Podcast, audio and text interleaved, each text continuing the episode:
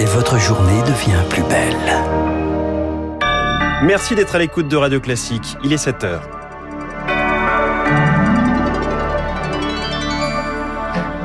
La matinale de Radio Classique avec François Geffrier. L'alphabet grec bloqué à Delta. Les semaines passent et aucun variant du coronavirus ne semble apparaître. Est-ce une bonne nouvelle? Réponse au début de ce journal. Les états généraux de la justice lancés aujourd'hui à Poitiers. Les procès en laxisme font face au plaidoyer sur le manque de moyens. Verdict attendu juste avant la présidentielle. Et puis Jean Castex rencontre le pape François aujourd'hui, quelques jours après la polémique sur le secret de la confession.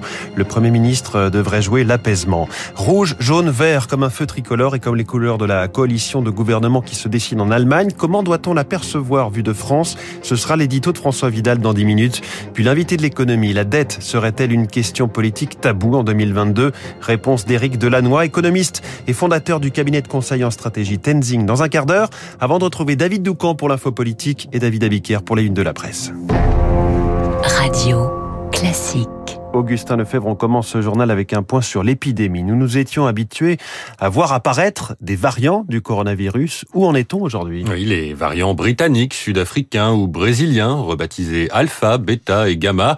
Ces mutations ont provoqué de nouvelles vagues épidémiques jusqu'au delta et depuis quelque temps, c'est le seul à persister. Aucun autre n'inquiète les scientifiques. Même dans un pays comme la Russie, où le nombre de cas explose, record de contamination battu hier pour la quatrième journée consécutive pareil en Ukraine ou encore en Roumanie. Alors, est-ce que ça veut dire que les mutations à répétition sont derrière nous? Rémi Pfister, il faut rester prudent.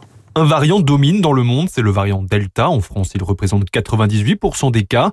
Il est le plus contagieux à ce jour. Il a donc pris l'avantage sur tous les autres, explique le professeur Philippe Frogel. C'est arrivé euh, qu'il y ait de nouveaux variants, comme celui de Colombie, entre d'autres qui venaient d'Afrique du Sud modifiés. Ces variants sont potentiellement plus dangereux, mais ils sont moins contagieux que le, le Delta, et donc ils n'ont jamais réussi à, à s'implanter. Actuellement, la faible circulation virale en Europe de l'Ouest nous protège aussi, car pour muter, le virus a besoin de beaucoup circuler. Mais un pays inquiète les scientifiques, le Royaume-Uni, 40 000 nouveaux cas sont détectés chaque jour avec un taux de vaccination semblable à la France, du pain béni pour qu'un variant s'adapte au vaccin. Là, ça serait vraiment l'horreur absolue qui pourrait donner une résistance à la vaccination, c'est-à-dire euh, qui pourrait être euh, très très contagieux plus que le Delta et qui pourrait être euh, aussi très dangereux. Donc la situation n'est pas encore stabilisée. Hein. D'un point de vue évolutif, tout est possible. L'Europe de l'Est et l'Afrique inquiètent aussi. Le virus circule énormément et ce sont des pays qui séquencent très peu. Impossible pour le moment donc de savoir si une mutation est en train de remplacer le variant Delta. Rémi Pfister. Après le Beauvau de la sécurité, Emmanuel Macron lance aujourd'hui les états généraux de la justice. Discours du chef de l'État à Poitiers cet après-midi accompagné du garde des Sceaux Éric Dupont-Moretti. L'ouverture de cinq mois de concertation sur l'institution qui réunira tous les acteurs, juges, avocats, associations, élus, forces de l'ordre ou citoyens. Objectif, faire un état des lieux et formuler des propositions. Car d'un côté, on dénonce un supposé laxisme de la justice, de l'autre, on regrette le manque de moyens. Bref, il faut des réformes, estime Olivier Kahn, professeur de droit à l'université de Cergy. Les réformes qui doivent être faites sont des réformes importantes. Il faut plus de magistrats, réfléchir à la répartition entre ce qui doit aller au contentieux, c'est-à-dire devant les tribunaux, et ce qui devrait relever plutôt d'autres formes de traitement telles que la médiation et autres. Il faut réformer le code de procédure pénale qui, depuis 1958, est reconstruit sans aucune cohérence en multipliant les procédures spéciales, les procédures d'exception et autres, devient un instrument difficile à mettre en œuvre. Mais tout ça ne me paraît pas pouvoir être fait dans le délai de quelques semaines impartis. Un propos recueilli par Éric Cuoche. Euh, le gouvernement s'engage à appliquer au plus vite les propositions qui relèveront du réglementaire. Tout ce qui relèvera de la loi devra attendre le prochain quinquennat. Et cette commission qui pilote les débats est présidée par Jean-Marc Sauvé. Le haut fonctionnaire qui a dévoilé il y a deux semaines hein, son rapport sur les abus sexuels dans l'Église, Jean-Marc Sauvé, un rapport qui sera euh, abordé aujourd'hui entre le Premier ministre et le pape. Visite de Jean Castex à Rome ce lundi, visite prévue de longue date pour commémorer le centenaire du rétablissement des relations diplomatiques entre le Vatican et la France, mais qui tombe donc dans un contexte houleux. Pourtant, le Premier ministre ne devrait pas brusquer le Saint-Siège, notamment sur la délicate question du secret de la confession, car à quelques mois de la présidentielle, il y a un enjeu électoral, estime Hugues Portelli, professeur de droit émérite, président de l'Académie catholique de France et spécialiste du Vatican. C'est une visite qui a pour but de rassurer l'opinion publique catholique. Il y a un certain nombre de textes qui ont été votés par le Parlement ces derniers temps qui ont pu euh, poser problème, par exemple la loi sur le séparatisme. Il y a eu les lois sur la bioéthique. Il y a eu le débat qui repart sur l'euthanasie.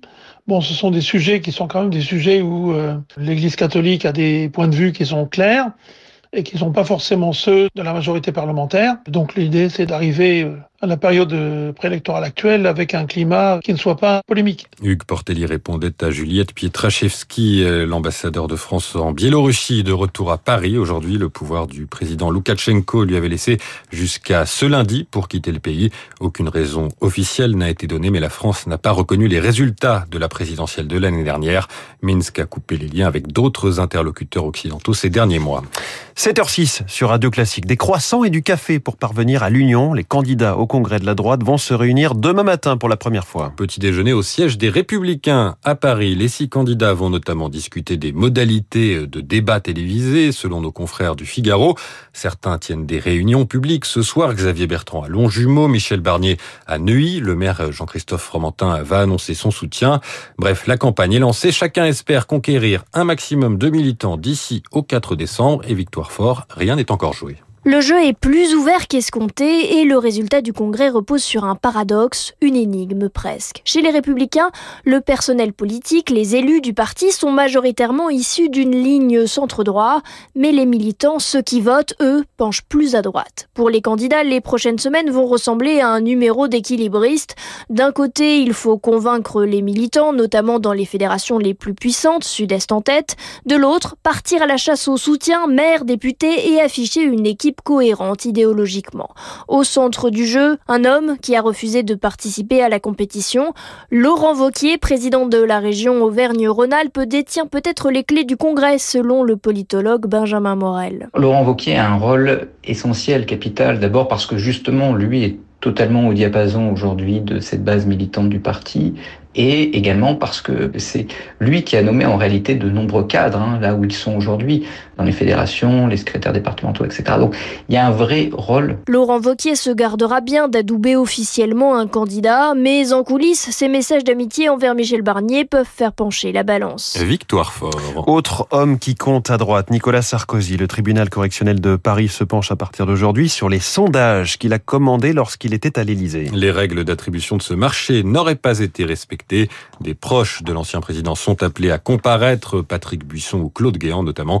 Nicolas Sarkozy est lui protégé par l'immunité présidentielle. On va parler de tennis avec deux noms à retenir si vous aimez ce sport. Paola Badosa et Cameron Norrie, ce sont les vainqueurs du tournoi ATP d'Indian Wells cette nuit aux États-Unis.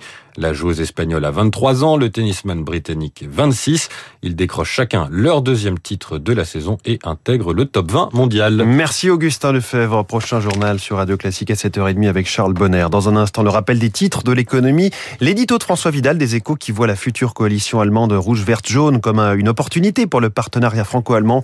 Puis l'invité de l'économie, faut-il vraiment rembourser la dette Covid? Question posée par l'économiste Éric Delannoy qui sera avec nous.